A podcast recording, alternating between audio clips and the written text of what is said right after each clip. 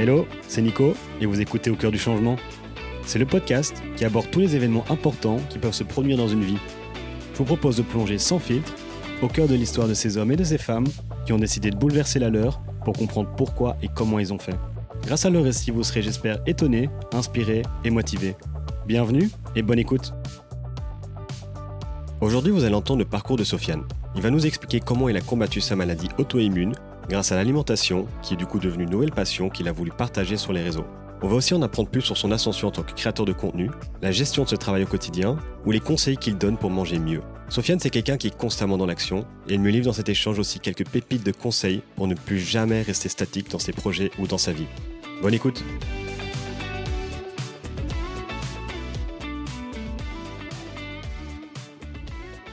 So So, on est là. On est là. Euh, je vais faire la petite intro Ça marche. parce que là on, on parlait depuis 2-3 minutes. Mais ouais, t'étais trop sur ma bucket list. Ok. Ouais. Et je pense pas que je l'avais dit. Et t'es surtout le premier garçon qui est dans le podcast. Ok. Ouais. Donc euh, pour les gens qui nous écoutent avec euh, Soso, on s'est euh, on s'est rencontrés en voyage. En 15 minutes, ça, ça a matché. On était en soirée, une petite soirée clandestine. Je sais pas si on peut le dire comme ça. On peut dire que c'était une soirée clandestine. En plein Covid, euh, qui s'est arrêté euh, brutalement par la police à Tenerife. Ouais. Et après, on est resté en contact et, euh, et j'ai toujours euh, apprécié ce que tu faisais. Et, euh, et j'avais, euh, j'avais, j'avais plein de questions, notamment sur ta maladie auto-immune. Et, et donc, je me suis dit que pour un podcast, c'était, c'était un, sujet, un sujet magnifique parce que c'est un, un gros changement, justement. Donc, je vais te laisser te, te présenter. Nom, prénom, âge, l'endroit de résidence et un petit toc que tu as. Je sais pas si tu as eu le temps de réfléchir à ton toc. Si j'ai un toc, ok, ok. Bon, bah, je vais me présenter. Bon, je m'appelle Sofiane. Sur mon Insta, c'est Sofoudi. J'ai 28 ans et euh, je suis résident à Barcelone. Je me suis expatrié il y a 5 ans. Je suis d'originaire de France de base, à côté de Paris, dans une ville qui s'appelle Chantilly, donc à 45 minutes de Paris. Chantilly comme la crème Chantilly, c'est d'ailleurs euh, là-bas qu'elle est née, Excellent. dans un château à Chantilly. Euh, J'adore et parce qu'on a une première rêve nourriture. Une première rêve nourriture. Direct. Pas, pas la plus saine, mais euh, on a une rêve nourriture quand même. Et voilà, donc je me suis expatrié à 5 ans dans cette magnifique ville euh, qui est Barcelone, qui représente beaucoup pour moi. Je pense qu'on pourra en reparler euh, plus tard. Et concernant mon TOC, bah, j'ai un TOC euh, qui est peut-être dû à une hyperactivité, c'est que j'oublie toujours de fermer les portes. J'oublie même de fermer les portes du frigidaire. Et du coup, bah, parfois je suis dans la cuisine et j'entends tut, tut, tut, et c'est en fait le frigidaire qui est ouvert. Ok. Euh, donc voilà, j'ai ma maman qui m'a toujours engueulé parce que je fermais pas les portes. Euh, parfois, j'avais quand j'étais en voiture, ça m'arrive même de de- de- de- d'oublier de, fermer la porte. Voilà, Mais genre, fermer la porte à clé ou genre fermer la porte tout court? non, fermer la porte, genre même pas les gens, li- littéralement. Voilà. Et, et tu sais pas d'où ça vient? Non, je, je pense que c'est dû à une hyperactivité. Je suis un petit peu en train de creuser dessus. Mais j'ai parfois un cerveau qui va un petit peu dans tous les sens. Mhm. Je te dis, parfois, je suis dans ma cuisine et euh, je regarde un truc dans le frigidaire. Et là, je pense à autre chose dans la cuisine. à, euh, par exemple, ah, mais je dois couper ça. Mhm. Et du coup, bah, euh, je le coupe et je laisse le frigidaire ouvert. Et du coup, est-ce que tu as l'impression que ton cerveau est tout le temps en activité? C'est genre, tu es tout le temps en train de penser à plein de trucs? Ouais, j'ai l'impression d'avoir un, cerveau qui est quand même, euh, quand même actif. euh, quand même, il y a plein de choses qui se passent. Pour autant, ça me gêne pas dans ma concentration parce que j'arrive très bien, quand je suis concentré sur une tâche, j'arrive à très bien me concentrer sur une tâche et à être à fond dessus. Mais j'ai des moments où je suis un petit peu éparpillé et je pense à plein de trucs et c'est mon côté tête en l'air. euh, Mhm. j'ai un, petit- j'ai un gros côté tête en l'air. Est-ce que tu as une, une manière de justement t'organiser pour être du coup moins tête en l'air? Vu qu'apparemment tu connais ton côté tête en l'air, est-ce que tu mets des choses en place pour pouvoir. euh, Bah, je t'avoue que c'est mon gros travail euh, actuel. Ok. J'essaye de trouver des, des petites solutions pour, euh, pour pallier, euh, je dirais, à, à cet étourdissement. Étourdissement. C'est une bonne manière de le dire. Du coup, Barcelone depuis 5 ans, ce qui veut dire que tu es parti de Paris vers, euh, enfin de Chantilly euh, vers l'âge de 23 ans. ce qui C'est est- ça. Ce qui est pas hyper commun. Est-ce que tu veux expliquer pourquoi tu es parti? Hmm. Comment est-ce que c'est fait cette transition? Comment tu l'as vécu? Ouais, bien sûr. Je dirais que j'ai eu des signaux entre, entre mes 21 et mes 23 ans où je me sentais plus à ma place, en fait, euh, en France. Je me sentais plus à ma place dans, dans mes relations. Je sentais que je stagnais. J'étais pas inspiré non plus par, euh, par personne. euh, J'étais pas animé euh, par la ville où j'habitais. Je me sentais pas attaché euh, ni à la ville, ni aux gens. Ça veut pas dire que j'avais pas d'amis. hein. J'avais des amis que j'adore d'ailleurs. Mais j'avais le sentiment d'avoir envie de, de plus d'autres choses. Tout simplement le sentiment de ne pas être à sa place. T'étais un peu bridé? Un peu bridé, on peut, on peut dire bridé. Je sentais que ouais, je sentais que j'avais envie d'autre chose. Je sentais que parfois, typiquement, dans, dans mes relations, j'aime bien prendre les relations comme base. Ça stagnait un petit peu, que j'avais envie de plus, que je me sentais peut-être différent aussi un peu différent, je, sortais un peu du lot. En marge de, de, la société à Chantilly ou de Paris. Quoi. Voilà, voilà je, je, me sentais différent. Euh, ça veut pas dire que c'est bien ou mauvais, c'est juste que voilà, je me sentais différent par rapport à, la moyenne, je dirais. Juste par une façon de penser, euh, voilà, je, je sais pas, j'avais envie d'autre chose, je pensais un peu différemment sur certaines choses, j'avais plus envie d'aventure, j'avais besoin d'être stimulé intellectuellement, j'avais euh, voilà, j'avais d'autres besoins et j'ai vite compris que, que d'où je venais n'allait pas répondre à, mes besoins et j'ai senti un appel, euh, un appel vers l'étranger.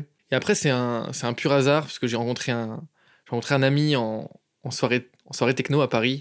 C'était une de mes premières soirées et en fait, on, a, on avait super bien connecté. Et je l'ai rencontré parce que c'était l'ami, euh, c'était l'ami d'un ami, mais moi je l'avais jamais vu à la base. Et on avait super bien connecté. Et euh, je me rappelle qu'il m'avait dit de surveiller sa sœur parce qu'il était avec sa sœur à cette soirée. Et en fait, moi j'ai surveillé sa sœur, mais en toute bienveillance, euh, voilà, sans essayer de, dragouiller ou quoi, vraiment. Euh, sans arrière-pensée charo, quoi. Sans, arrière-pensée du tout.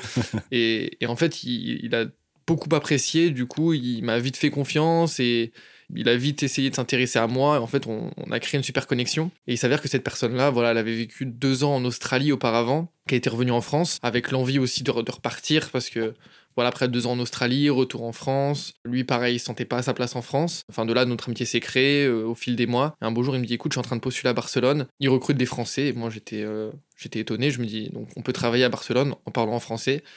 Et, il m'a dit oui. Et donc, euh, moi, j'ai commencé à postuler. J'ai commencé à postuler à Barcelone et j'ai commencé à avoir des retours. Et histoire marrante, c'est que fallait quand même avoir l'anglais de base. Il faut savoir qu'il y a 5 ans, euh, je parlais pas du tout très mal anglais, très mal espagnol. Du coup, les entretiens en anglais, c'est mon pote qui les a fait pour moi. Oh. Et donc, comme ça, j'ai réussi à arriver à Barcelone. Bon pote. Ouais, bon, pote. bon pote. Et là, je t'avoue, quand je suis arrivé à Barcelone et que je me suis retrouvé à faire une formation en anglais, euh, full en anglais, j'étais dans les choux. Mais je suis quand même super heureux d'avoir euh, feinté le système pour, euh, pour arriver à Barcelone parce que finalement, c'est euh, la plus grosse aventure de ma vie aujourd'hui. ce que ça m'a apporté, enfin, le retour sur investissement, est incroyable. Et comment tu as fait du coup pour bosser dans une langue que tu parlais pas? Donc, et la formation même, enfin, je veux dire, là, tu étais livré à toi-même En fait, la formation a été en anglais, par contre, le job, il était en français. Mhm. Donc, bah écoute, je pense qu'on a déjà parlé, mais je dirais que si j'ai un mantra dans ma vie, c'est le perfectionnisme, c'est l'immobilisme. Et en fait, moi, je passe à l'action mhm. et je pense ni à ce qui peut arriver de pire, ni ce qui peut arriver de mieux. Je fonce et je vois ce qui se passe et je me dis que peu importe ce qui se passe, j'arriverai à gérer la situation parce que je crois, je crois que chaque homme, chaque humain a une forte capacité d'adaptation. Donc je me dis, tu sais quoi, j'y vais, je fonce et je m'adapterai. Et voilà, bah, mon anglais était nul, mais J'étais, euh, voilà, j'ai fait l'effort, j'ai écouté, euh, je me suis entraîné à fond comme je pouvais, que ce soit à travers des apps ou en prenant des cours. Et voilà, au fil du temps, euh, j'ai su parler, su parler anglais, j'ai su parler espagnol très bien, enfin couramment, alors que j'étais une brêle il y a, il y a 4 ans, quoi. Ouais, j'adore. Et c'est vraiment une des qualités que j'admire le plus chez toi? C'est cette faculté que tu as justement à avancer. Tout le temps, go get it. Il n'y a pas de. Enfin, il y a énormément de gens qui sont dans, dans la réflexion mm. et, euh, et la réflexion, bah, c'est un peu l'inaction. Et du coup, je trouve que c'est enfin, quelque chose que, que tu amènes, enfin, sur tes réseaux, réseaux sociaux aussi, on en, on en parlera plus tard, mais tu es tout le temps en train de faire un truc, tout le temps en train d'avancer, mm. tout le temps les stories. Enfin, c'est, moi, je trouve ça, je trouve ça ouf. Bah, ça, me fait plaisir. Euh, je, je, suis très content de l'entendre. C'est vrai que je, je suis comme ça un petit peu par nature, euh, donc parfois je m'en rends pas forcément compte, mais comme je t'ai dit, c'est un, mantra qui m'a qui m'a beaucoup servi, euh, mhm. Qui m'a beaucoup servi dans la vie. Et c'est vrai que je trouve que finalement la réflexion c'est pas une mauvaise chose, mais parfois plus on réfléchit, plus on voit les obstacles, plus on voit les complications, plus on s'éloigne de, de, l'action. Mhm. Et, et, en fait, ce qui est super important, c'est que l'action, même aussi petite qu'elle soit, elle a un impact énorme. C'est-à-dire que demain, j'ai le rêve d'être nutritionniste. Je sais que je ne le serai pas en 10 jours. Mais le simple geste d'aller chercher une formation diététique ou nutrition sur Internet, de juste faire la recherche, ça va engager en fait un, processus, une démarche, tu vois, une initiative qui va créer de la motivation. Et en fait, mhm. euh, moi, je vois plus euh, la chose comme monter euh, une marche par une marche, faire des petits pas à chaque fois, et tu arriveras, à ta destination. Et mhm. en fait, c'est provoquer un cercle vertueux, en fait.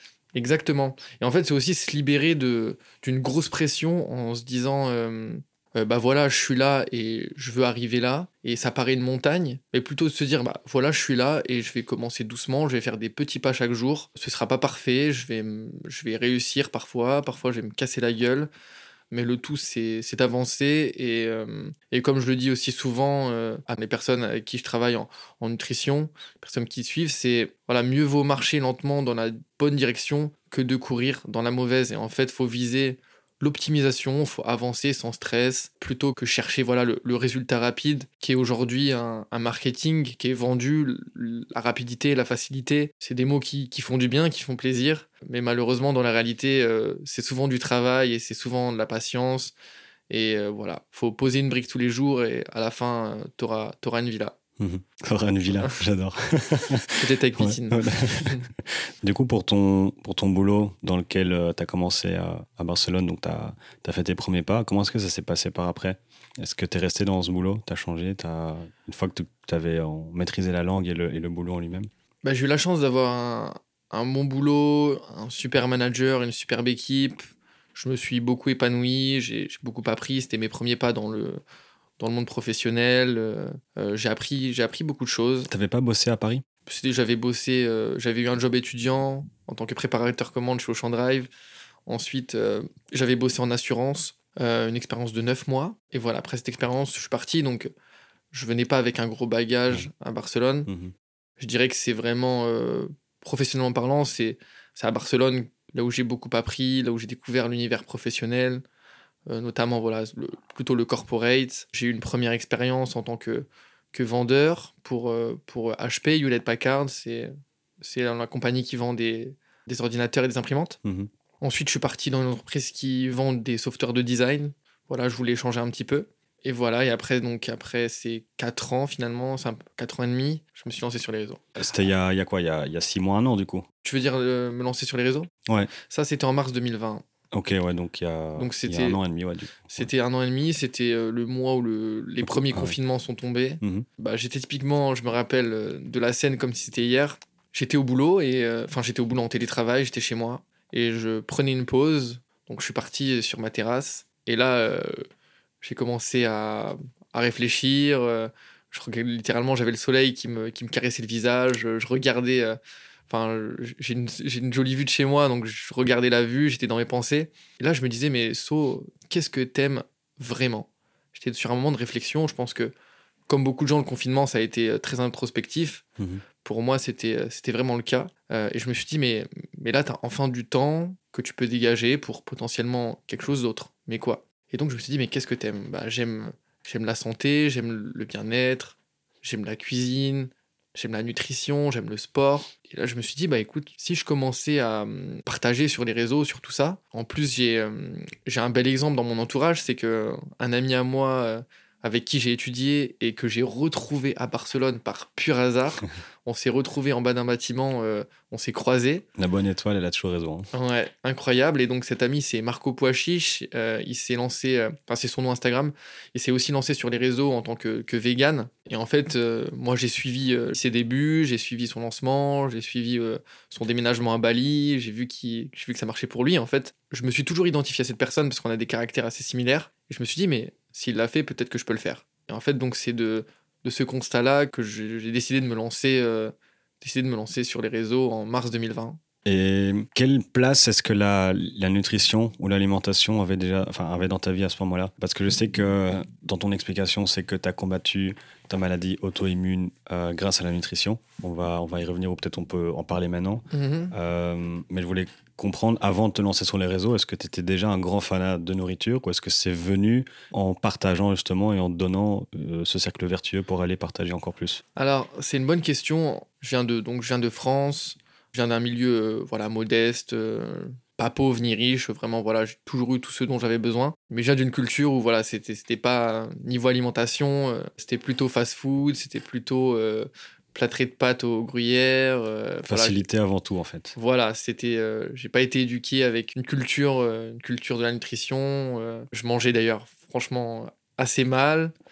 Et en fait, le premier déclencheur, c'est qu'en effet, comme, comme tu l'as dit, j'ai été diagnostiqué d'une maladie auto-immune en septembre 2016. C'est quoi exactement la maladie auto-immune pour que, pour que je comprenne bien? En fait, tu as plusieurs types de, ma- de maladies auto-immunes. Elles peuvent être neurologiques, ça peut être lié à l'intestin, ça peut être euh, la peau. Et en fait, ce qui décrit une maladie auto-immune, sa caractéristique, c'est qu'en fait, tu as un système immunitaire défaillant. Et en fait, ton système immunitaire s'attaque lui-même pensant qu'il est un danger. Ok, donc Euh, euh, tu- t'attaques et tu te défends en même temps à chaque fois.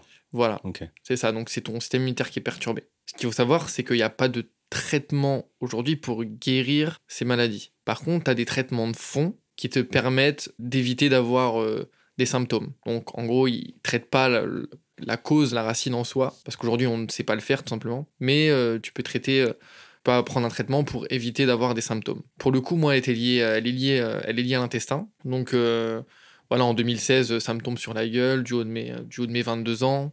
Forcément, là, t'as peur, tu sais pas trop ce qui se passe, tu te dis, je suis jeune, j'ai un problème de santé. C'était la première fois que j'allais à l'hôpital. Je me retrouve euh, une semaine à faire euh, tout un tas d'examens. Comment est-ce que tu as été à l'hôpital? T'avais mal d'un coup ou Parce que j'ai eu des symptômes pendant, pendant un moment, j'ai eu des, euh, j'ai eu des douleurs. euh, C'était quoi les symptômes?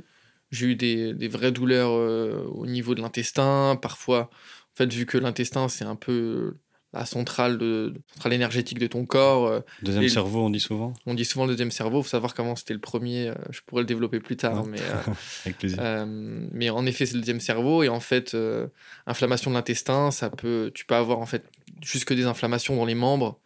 Moi, j'avais des douleurs au bras gauche, j'avais des douleurs au- à la jambe gauche. Enfin, j'avais, voilà, j'ai, je suis passé par des moments de douleur, des moments difficiles. Et donc, voilà, j'ai fait une semaine d'examen, puis on me l'a diagnostiqué. Puis après, j'ai, eu de nouveaux épisodes euh, quelques mois, quelques mois après. Et après, voilà, on m'a administré, des, des médicaments, un traitement. Et en fait, euh, j'ai commencé à. C'est là, en fait, que j'ai eu un gros déclic. Et euh, je me rappelle encore quand, quand j'étais à l'hôpital, lorsqu'on me l'a diagnostiqué et que je faisais des examens, j'ai directement eu le réflexe d'aller sur Internet pour trouver des moyens de, de me relaxer naturellement. De... Et en fait, c'est là que j'ai commencé euh, bah, une démarche exploratoire de recherche de comment est-ce qu'on peut optimiser sa santé, comment est-ce qu'on peut potentiellement guérir, potentiellement éteindre la maladie grâce à l'alimentation, l'hygiène de vie, le mode de vie, euh, potentiellement les médecines alternatives. Donc voilà, je suis vraiment là au cœur de toute cette exploration. euh, C'était un peu une détresse en fait. Vu que les, les médecins avaient pas de solution pour toi, tu t'es dit, bah, tu sais quoi, moi je vais aller en trouver une.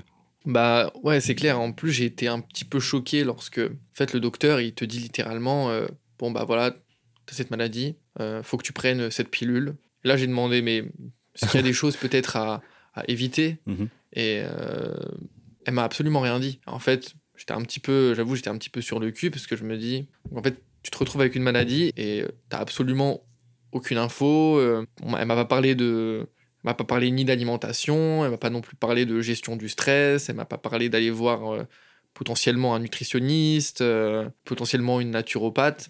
Elle m'a absolument, euh, elle m'a absolument rien dit. Elle a fait son boulot finalement de médecin qui est de d'élaborer enfin un diagnostic et de d'administrer le, médicament qui va bien. Et en fait ouais, c'était de la détresse et même peut-être une aussi une forme de, vengeance un petit peu. Je- je- je- J'en ai un peu voulu j'en ai un petit peu voulu au système. Je me suis dit bah tu sais quoi, je, je vais me je vais m'y guérir moi-même. Je vais faire mes propres recherches, je vais explorer et moi j'ai toujours été convaincu que qu'avec le naturel, on pouvait euh, on pouvait faire de grandes choses, on, pouvait euh, drastiquement euh, améliorer notre santé, on pouvait apaiser certains maux, on pouvait aller mieux. J'en ai toujours, toujours été convaincu et j'en suis, sais pas pourquoi je parle au passé, d'ailleurs j'en suis toujours convaincu et mon parcours ne fait que de continuer de le prouver. Donc voilà, là je suis vraiment au cœur de, au cœur de cette démarche euh, d'exploration euh, en voie de la guérison, je dirais. Et euh, par rapport à tes intestins, si t'avais rien fait, si, si, si t'avais par exemple simplement pris les médicaments, je sais pas si tu les prends encore actuellement ou si t'en as plus besoin grâce à, Mm. à- aux solutions que t'as trouvées, mais euh, qu'est-ce qui se serait passé avec ton intestin? Est-ce qu'il il aurait genre, à un moment donné dépéri ou qu'est-ce que, qu'est-ce que la maladie fait qu'il y aurait eu comme conséquence? Bah dans le dans le pire des scénarios, honnêtement, je, sais pas parce que comme je t'ai dit, quand tu as une maladie, déjà tu as une première phase, c'est le déni. Mhm, Donc j'ai passé des mois dans le déni euh, bah, je voulais pas accepter. mhm. Je voulais pas accepter de me dire que j'ai une maladie, que je vais devoir apprendre à vivre différemment, que, que quelque part je suis plus faible que que la moyenne, que je peux pas guérir. Donc déjà, tu as cette phase qui est, qui est, le déni. Ensuite, tu rentres plutôt dans une phase d'acceptation. Ok, d'accord, j'accepte, j'ai une maladie. Ok, maintenant, comment on peut faire? Mais alors, la dernière chose que je ferais, c'est de penser au pire scénario. Mhm. Parce que tu veux l'éviter. En y et pensant, en fait, c'est le créer peut-être. bah, en fait, la gestion du stress, elle est hyper importante. Mhm. Elle est hyper importante. Donc, euh, dans ma vie, je fais toujours en sorte de gérer mon stress, de hum, cultiver la pensée positive. Et je pense que, voilà, aujourd'hui, si, si euh, on me donne l'exemple du pire scénario, bah, ça peut que mettre un ancrage euh, mauvais, tu vois. Mhm. Donc voilà, moi là, je, suis, enfin, je, suis- je pense que cultiver justement le, le positif et pas penser au pire scénario, je pense que c'est une bonne chose. Et du coup, par rapport à, aux solutions que tu as trouvées, comment est-ce que ça s'est passé? Donc, je suppose que c'était tes premiers pas dans la nutrition et dans, la, dans le, le manger sain. Bien sûr. Euh, et c'est quoi la, la première étape que, que tu as découverte sur Internet et qui t'a parlé? les premières choses que. Donc, comme tu dis, c'est que j'ai commencé à faire mes recherches. euh, j'ai commencé à faire mes recherches sur Internet. Bien entendu, Internet, euh, il y, a, il y a énormément de choses. Donc, euh, Il y a du bon, il y a du mauvais. hein. il y, C'est- il y- il y a du bon, il y a du Ouais, mauvais. Donc, j'ai- faut, beaucoup rechercher. faut prendre de la distance par rapport à ce que tu lis. Ouais. faut garder Si- un esprit ouais. critique. Tu vois, sur Doctissimo, t'as un cancer dès que t'as mal à l'orteil, quoi. Ouais, c'est ça, carrément. Donc, euh, donc voilà, faut vraiment prendre le, tout ce que tu vois avec des pincettes. Mhm. Donc voilà, j'ai commencé une première démarche complètement seul, où j'ai commencé euh, bah, à me renseigner, à me renseigner sur la nutrition. Euh, c'est de là qu'a commencé à naître un, réel intérêt sur, euh, sur la nutrition, à comprendre un petit peu comment ça marchait. Parce que finalement, je, je me suis rendu compte que personne nous l'a appris. Donc j'ai commencé à apprendre des bases de la nutrition, apprendre à cuisiner, apprendre à quel aliment euh, peut aider, pourquoi, à me renseigner sur tout ce qui est euh, complément alimentaire naturel, toujours dans le naturel. Et j'ai commencé bah, petit à petit à modifier mon alimentation. Ce qui ressort très souvent dans le cas des maladies auto-immunes, c'est euh, l'arrêt du gluten, par exemple. L'arrêt du gluten, c'est un pilier, on va dire, de la guérison euh, lorsqu'on a une maladie auto-immune, pour différentes raisons. C'est que le gluten, il est très inflammatoire, il est pro-inflammatoire. Il y en a de plus en plus dans les produits, euh, dans les aliments euh, actuels. Selon une étude, le blé d'aujourd'hui est 40 fois plus concentré en gluten que le blé d'il y a 60 ans. Et voilà, donc il est, très inflammatoire, il est, il est responsable de perméabilité intestinale. Ça, fait- ça veut dire quoi, ça? En gros, il va faire comme des petits trous dans ton intestin. Oh. Du coup, ton intestin, ça va être un peu une passoire. Mhm. Et en fait, là, c'est un peu la porte ouverte à, Toutes les bactéries. à, à toutes les bactéries, euh, potentiellement euh, des toxicités, etc. Et ça peut être responsable voilà, d'inflammation, euh, euh, Ballonnement, gonflement. voilà, jusqu'à aller jus- jusqu'à déclenchement de maladies auto-immunes, par exemple. Ah, donc la maladie auto-immune, on te l'a dia- diagnostiquée, mais tu l'as pas eu toujours. En fait, elle s'est développée à un moment donné. C'est ça. Ok, Une- donc c'est- maladie c'est pas de la naissance. Ok, d'accord. C'est- pas de la naissance. tu as des rares cas qui, euh, qui, qui, par exemple, qui dès la naissance peuvent avoir un- une maladie auto-immune du pancréas. Mhm. Et ton pancréas qui ne fonctionne pas s'appelle le diabète de type 1. Tu as des cas comme ça, mais euh, voilà, donc globalement, c'est quelque chose, c'est pas quelque chose qui est héréditaire. C'est quelque chose qui se déclenche et ce qui est euh, fortement suspecté aujourd'hui, c'est justement c'est que c'est déclenché euh, par la perméabilité euh, intestinale. Mhm. Et la perméabilité intestinale, elle est en soi très liée à l'alimentation. Et donc, par exemple, toutes les personnes. je vais prendre l'Amérique comme exemple, hein, parce qu'il y a un, un- un taux d'obésité qui, qui, est, qui, est, qui est énorme là-bas. Mm. Est-ce que toi, tu, tu penses qu'il y a énormément de personnes qui ont justement une maladie auto-immune en Amérique qui en, qui en sont pas forcément conscients Alors- à cause de leur façon de manger? Parce que, bon, euh, dans, même dans les chiffres, je pense que c'était quoi? Il y, a, il y a 10% de légumes dans leur assiette en général? Il y a, il y a même pas 7%, on est en dessous des 7%. Ok, donc c'est encore pire. Euh, J'ai pas vraiment de, de, de données, euh, de données, euh, de données sur, sur l'Amérique. Mhm. Par contre, ce que je peux te confirmer euh, à coup sûr, c'est qu'on voit, un- on voit un essor des, des maladies auto-immunes, que ce soit. Voilà, enfin, il y en a plein, hein, mais on voit un essor, de, un essor des, des maladies auto-immunes. Ce qui est suspecté, bien sûr, c'est euh, l'alimentation moderne. Aussi, j'aime bien voir la chose côté holistique, parce que l'alimentation, c'est une chose, mais tu as aussi le stress, tu as le mode de vie, tu as la pollution, tu as le tabagisme, Mhm. tu as l'alcool. Voilà, C'est on- pas un combat à mener, il y en a plein en fait. voilà, c'est c'est qu'en fait, bah, y a toujours une dimension multifactorielle euh, dans la cause euh, des maladies. Mais c'est vrai qu'on on voit globalement, bah, tu parlais de l'obésité, euh, c'est l'essor du l'essor de l'obésité, le diabète, on parle de la plus grande pandémie non contagieuse. On parle vraiment de pandémie en diabète. Et on voit une hausse, bah, notamment voilà, des, cancers, des maladies auto-immunes, etc. dans nos sociétés modernes, on voit quand même une certaine hausse de maladies qu'on ne voyait pas avant. Ok, et du coup, la solution, c'est suivre Sophonie sur Instagram. bah écoute, j'aimerais bien. Euh, aujourd'hui, je dirais pas qu'il y a une solution, il y a des solutions. Mhm. Moi, ce que j'invite les gens à faire, c'est bien entendu de, de, se concentrer sur plusieurs dimensions. Il y a la première qui est l'alimentation. Moi, je le dis toujours, c'est que l'alimentation, c'est le terreau de la santé. Mhm. C'est que c'est un pilier absolument fondamental. C'est un pilier euh, ultra important qui va avoir un impact sur euh, plein de choses, qui va avoir un impact sur ton énergie, sur euh, l'état de ton microbiote.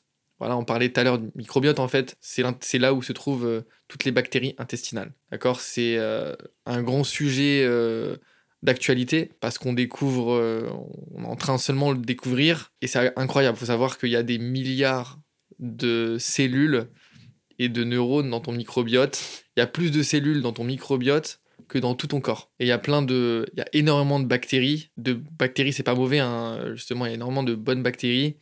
Il y a notamment des neurones. Hein. on disait, on disait l'autre fois que, enfin tout à l'heure que c'était le deuxième cerveau. Il y a tellement des neurones dans ton microbiote. C'est juste pour faire un parallèle, pour te dire que ça peut qu'affecter ton humeur, ton état émotionnel, ton sommeil peut-être, ton bien-être, ton sommeil. En fait, enfin, tu te rends compte que l'alimentation est elle a un impact à tous les niveaux. Donc voilà, la dimension, dans, dans une quête de guérison, la dimension euh, alimentaire, elle a une grande, grande importance. Pour mentionner quelques arrêts, euh, enfin quelques modifications que j'ai faites qui ont drastiquement changé, euh, je dirais, mon, mon état, c'est le gluten, c'est le sucre raffiné, c'est tout ce qui est l'arrêt de tout ce qui est transformé, les produits laitiers. Attention, je dis pas qu'ils sont tous mauvais, mais la majorité sont mauvais. Et les végétales ça, c'est OK pour toi? Les végétales, c'est OK. Euh, moi, ce que je dis toujours, c'est toujours de bien regarder la composition. Mhm. Comme dans tout, hein, on, a du bon, du mauvais. Euh, même les marques végétales, euh, elles ont un bon marketing. Donc, parfois, tu vois les d'amandes et tu te rends compte qu'il y a de l'huile de tournesol, du mhm. sucre. pourtant, c'est marqué les d'amandes en gros. Donc, toujours, toujours regarder les étiquettes, c'est ce que je dis souvent ce que je dis à ma, communauté, c'est devenez un ninja de la lecture d'étiquettes. Je sais pas pourquoi, c'est, je, je l'écris dans Manger vrai et, j'aime bien le ressortir. Mhm.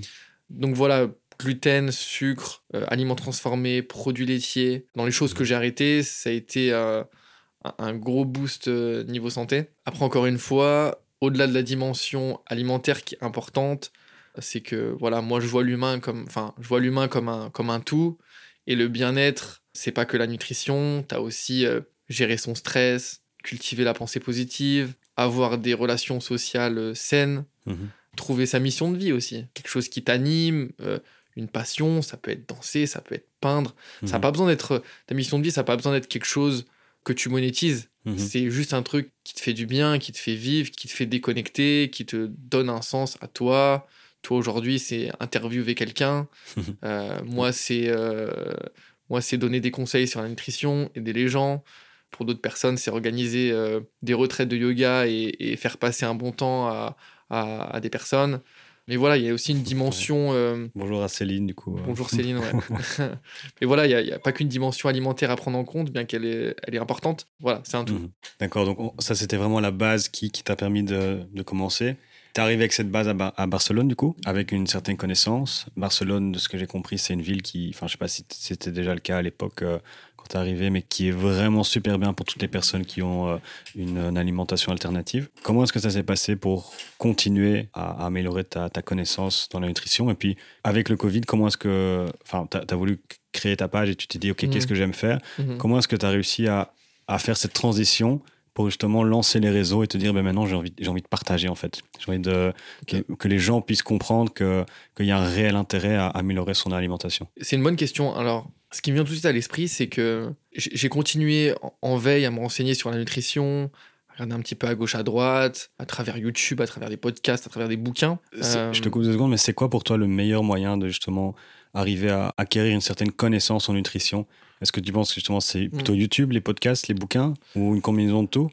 Bah en fait, aujourd'hui, je pense qu'on n'a jamais eu autant accès à de l'information et jamais autant facilement non plus. Alors moi, je t'avoue, je me suis servi d'absolument tous les canaux, euh, que ce soit bouquin, podcast, euh, Instagram, Internet. Moi, je me suis servi vraiment de tout. Et donc voilà, j'ai continué dans, dans, cette lancée, dans cet apprentissage. Mais vraiment en veille, euh, je ne suspectais même pas que la nutrition pourrait être une passion un jour. Voilà, on est arrivé on arrivé euh, Covid, confinement, et je reviens donc à cette scène où je suis posé dehors et que je réfléchis un petit peu à ma vie. Euh, j'étais accoudé, je regardais la vue euh, comme un poète, tel un poète. J'adore ce que ça t'a vraiment marqué parce que tu t'en souviens comme, comme si c'était il y a 10 minutes, quoi. Exactement. Et ouais, ça m'a marqué. Je me rappelle exactement de la scène, de la luminosité, de où j'étais, des questions que je me suis posées. Et je me suis dit, bah, tu sais quoi, je me lance. Rien à foutre. À l'attaque, ouais. Ouais, à l'attaque j'ai combattu d'abord cette première pensée euh, limitante qui arrive, je pense, à n'importe quelle personne qui se reconvertit ou qui se lance. C'est est-ce que je suis légitime de parler nutrition alors que je suis pas diplômé? C'est une question que j'avais justement parce que c'est hyper important, je trouve. Mm. Mais enfin, je te coupe deux secondes, mais la partie légitimité, surtout en nutrition, parce qu'il y a des gens qui sont diplômés en nutrition, mm je trouve que c'est un vrai sujet, tout comme les, les psys et les coachs. Et toi, tu n'as pas ce diplôme, mais la connaissance que tu as est énorme parce qu'il y a une certaine passion derrière. Et du coup, je me demandais justement au niveau de cette légitimité, comment est-ce que toi, tu, tu l'as vécu et comment, comment est-ce que tu as, réussi à surpasser ce, cet obstacle au, final? Bien sûr, bah, au début, on sent, on sent pas légitime, on, a un peu le syndrome de, de l'imposteur, tu sais, de, de, se dire, bah, je parle d'un sujet qui me passionne, ça c'est clair, mais aujourd'hui, j'ai pas c'est vrai que j'ai pas forcément de diplôme. Donc au début, j'étais un petit peu bloqué par cette pensée limitante. Est-ce que, je peux vraiment me lancer? Est-ce que je peux vraiment partager sur des, sujets où je suis pas diplômé? En plus, on parle d'alimentation. C'est un sujet où tu as beaucoup de contradictions. Donc j'avais peur de marcher un petit peu sur des œufs. Et en fait, je me rappelle la phrase que je me suis dit, c'est écoute So, le seul truc que tu veux faire ici, c'est partager, aider les gens dans la bienveillance. Et en fait, je me suis dit, je veux juste partager mon expérience, mes connaissances, ma passion. Euh, je veux vulgariser la nutrition parce que, hum, comme plein de sujets aujourd'hui, c'est perçu comme quelque chose potentiellement de, scientifique ou de compliqué à comprendre. Je me suis dit, en fait, je suis sûr qu'on peut rendre la nutrition euh, simple, assimilable et qu'aujourd'hui, il y a des conseils qui sont bénéfiques à tous. Et en fait, voilà, j'ai enlevé toute pression en me disant, tu vas juste partager et tu vas voir ce qui se passe. De nouveau, l'action, quoi. De nouveau, l'action. Voilà. L'action, et je me suis. Euh, voilà, j'ai enlevé tout potentiel stress en me disant tu vas partager et c'est dans la bienveillance et tu le fais pour les bonnes raisons. Donc il n'y a pas de raison pour que les gens soient pas réceptifs. Et donc je me suis lancé et je me suis très vite rendu compte qu'en fait les gens, bah les gens, enfin j'ai jamais eu de, de messages méchants ou euh, alors oui parfois j'ai été contredit mais pour compléter euh, compléter l'information et c'est très bien. Mais finalement je me suis rendu compte qu'encore une fois mes peurs vivaient dans ma tête mais c'était pas la réalité donc voilà, je, me suis lancé en fait, enfin j'ai créé un cercle vertueux dans le sens où, bah, en tant que créateur de, contenu, parce qu'en fait sur Instagram c'est ce qu'on fait, ton boulot c'est constamment d'aller chercher l'information à gauche, à droite, de toi l'assimiler, de toi la condenser et de à ton tour la rendre assimilable pour ton audience. Mmh en fait, c'est ça le boulot de créateur de contenu.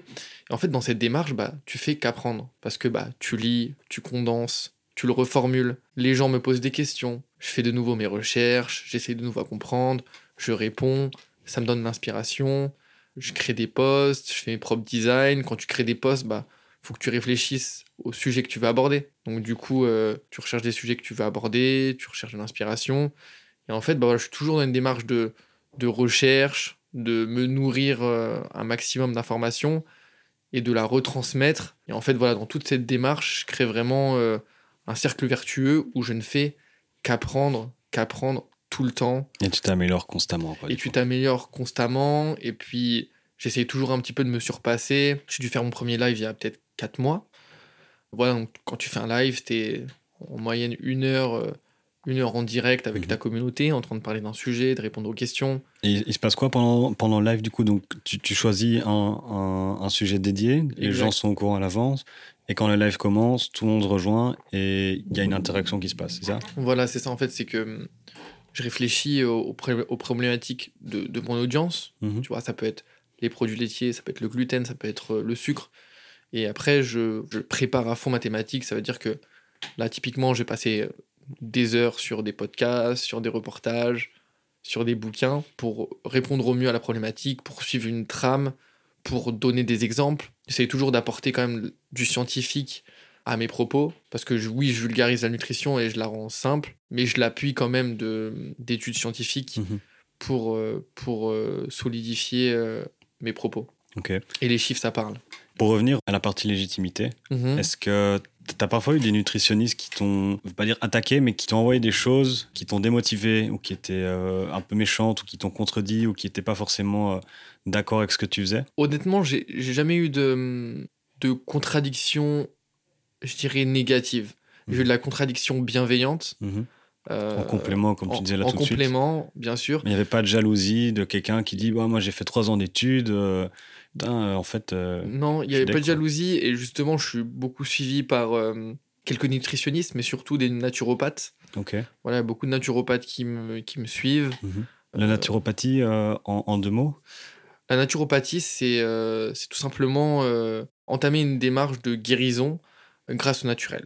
Après, ça peut être de l'aromathérapie, ça peut être de la lithothérapie, les pierres, ça peut, ça peut être de enfin, ça peut être euh, énergétique, euh, ça peut être l'alimentation. En fait, la naturopathie, c'est vraiment une pratique euh, holistique, tu vois, qui va considérer la personne dans son, dans son, son entièreté. Un accompagnement pour que la, la, vie se passe mieux, en fait. Voilà. Avec une approche très holistique, qui fait très souvent appel aussi à des médecines ancestrales comme l'Ayurveda ou la médecine chinoise, par exemple.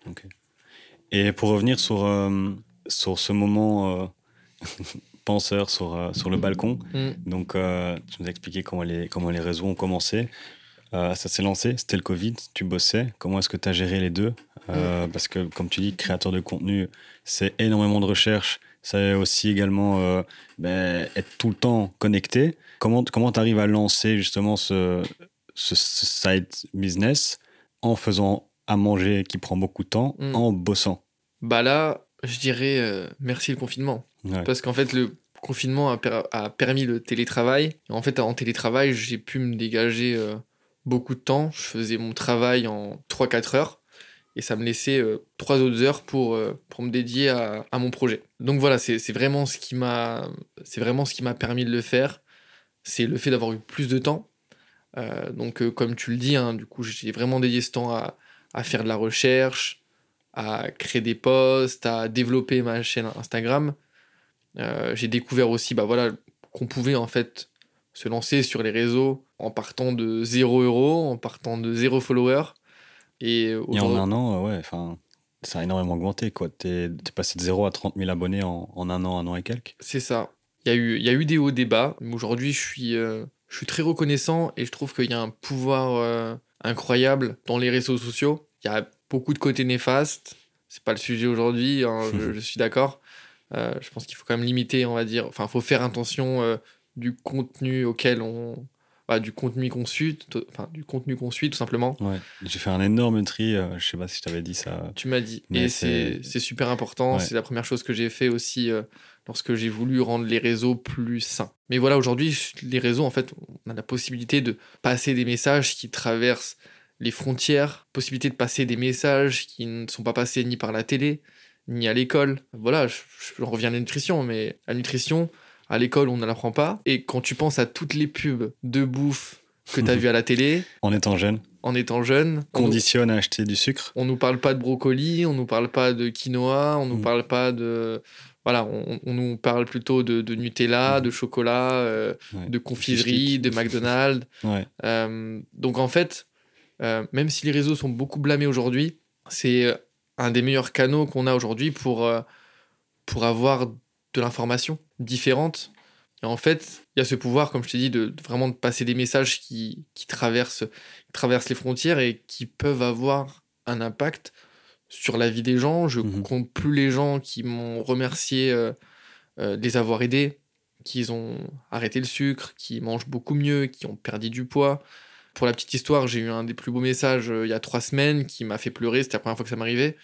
Et c'est une mère de famille qui m'a dit que bah, grâce à moi, elle avait revu son alimentation, qu'elle allait beaucoup mieux niveau santé, qu'elle avait perdu du poids, que grâce à moi, elle sensibilise ses enfants sur la nutrition et beaucoup d'émotions à ce moment-là quand, mhm. quand je me dis que je, suis, je prends mon téléphone, que je fais une story, que je parle de nutrition, que je donne des conseils, et que derrière, il y a une mère de famille qui les applique et qui en plus les fait appliquer à ses enfants. La boucle est bouclée, quoi. Enfin, je sais pas si tu te rends compte du pouvoir, mais moi, parfois, ça me dépasse. Ouais, Je tu me, donnes des frissons, là. je, te jure, c'est. Euh, mais, vraiment, c'est incroyable. Si, si c'est pas ça le but de la vie, je sais pas ce que c'est, quoi. C'est incroyable. Et même moi, parfois, j'ai du mal à le réaliser. Mais si aujourd'hui, tu peux passer des messages puissants euh, sur les réseaux et enfin, j'arrive à faire du bien aux gens juste grâce à, juste grâce à ça. Donc, je trouve que c'est euh, je trouve que c'est incroyable. Mhm. Trouve que c'est incroyable et je pense que c'est à la portée de, de, plein de gens potentiellement. Je sais que plein de gens euh, ont des messages qu'ils aimeraient partager, euh, que ce soit sur le véganisme, que ce soit mhm. pour même pour sortir de nutrition, mais ça peut être le sport, ça peut être, euh, je sais pas, ça peut être le bien-être, ça peut être la musique.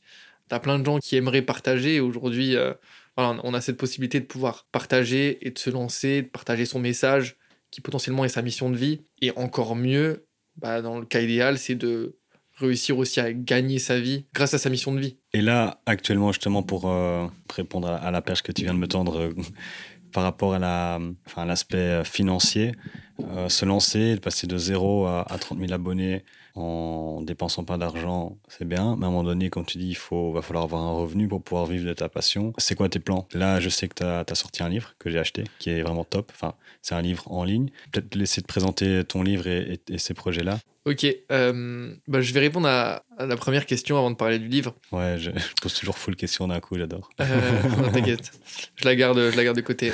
Alors en fait, ce qui se passe, le, j'avoue, la grosse difficulté que j'ai rencontrée, c'est qu'en fait, Instagram, tout le monde se dit euh, faut des followers, et une fois que tu as des followers, t'es tranquille. Pouleuse d'or. Voilà. La réalité, c'est que oui, au début, tu te contentes que sur avoir des followers. Après, t'en as, et tu te dis bah ok, j'ai des followers, mais je me rappelle, j'étais à plus de 20K, et je me dis bon, c'est bien, j'ai des followers, mais j'ai toujours euh, pas gagné un sou. Et en fait, c'est là où j'ai eu une gros, un gros blocage, parce que c'est un milieu où t'es un petit peu tout seul.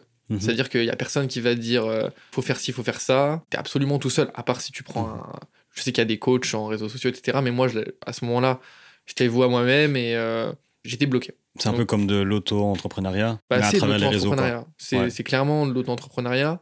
Sauf que, est-ce que ça, ça avait comme mission d'être de l'auto-entrepreneuriat? Ou à la base, quand tu l'as lancé, c'était vraiment juste partager et c'est devenu l'auto-entrepreneuriat parce que tu t'es dit ben, je, vais, je, vais, je vais devoir gagner ma vie si je, dois, si je veux continuer à partager parce que ça me prend trop de temps Alors, je vais être honnête avec toi. Au début, alors bien sûr, j'avais un espoir. Enfin, au début, je, je l'ai lancé. Mhm. J'avais pas idée de la dimension que ça pouvait prendre. Mhm. Enfin, honnêtement, j'étais agréablement surpris. Je pensais pas qu'autant de gens allaient, allaient apprécier ce que je fais, allaient apprécier mon travail, mon énergie, euh, ce que je partageais. Donc, j'ai été agréablement surpris. Et c'est vrai qu'au bout d'un peu plus d'un an, où, comme, comme je t'ai dit, c'est beaucoup de travail, on ne se rend pas compte. Euh, le créateur de contenu, il est. Euh, c'est beaucoup de boulot, c'est beaucoup de recherche, c'est être présent en story, c'est euh, toujours être créatif, toujours être innovant, parce que voilà, faut. Il y a de la concurrence aussi, je suppose. Il y, il y a beaucoup de concurrence, surtout, on considère le milieu de la santé comme un milieu saturé. D'ailleurs, quand je me suis lancé, l'une des premières choses qu'on m'a dit, c'est Mais tout le monde fait ça, ça va être chaud. Moi, je me suis dit. Euh, c'est horrible les gens qui, qui te démotivent alors que tu n'avais pas commencé. C'est horrible. Euh, mais je me suis rendu compte d'une chose c'est que ton énergie, il n'y a que toi qui l'as et personne peut, peut l'imiter. Et je pense que j'ai une énergie qui fait que certaines personnes s'identifient à moi, mhm. et c'est très bien et tu as certaines personnes qui s'identifient à une autre personne parce mhm. qu'ils cliquent mieux. Voilà, c'est des relations humaines, ça s'explique pas. Tu as des gens à qui tu connectes, tu as des gens à qui tu connectes moins. Mhm. toi, tu es, euh. toujours positif. quoi. C'est ça, enfin, c'est exceptionnel parce qu'à chaque fois que tu regardes une, de tes stories, soit tu es en train de raconter quelque chose avec le, avec le sourire, mhm. soit tu es en train de danser, soit tu es en train de faire un truc qui, qui est motivant du sport ou autre chose. Enfin, et, et, en fait, en effet, genre, les gens qui, qui vont regarder euh, tes stories ou, ou, suivre ton compte, ils savent que ben, c'est la nutrition avec une bonne dose de bonne humeur, quoi. C'est ça. Bah, c'est ce que Enfin, et, c'est naturel, je veux dire. Euh, ouais, tu te mets pas dans un rôle, quoi. Je me mets pas dans un rôle. Comme je te l'ai dit tout à l'heure, c'est que au début, il faut que tu apprennes à. faut quand même que tu te, te donnes une certaine discipline à être présent, à voilà, être, à être sur les réseaux, etc. Euh, mais en fait, comme je disais tout à l'heure, c'est que je marche à l'envie et euh, je m'écoute toujours. C'est-à-dire que voilà, si je veux faire une story, je la fais. Si j'ai pas envie, je la fais pas.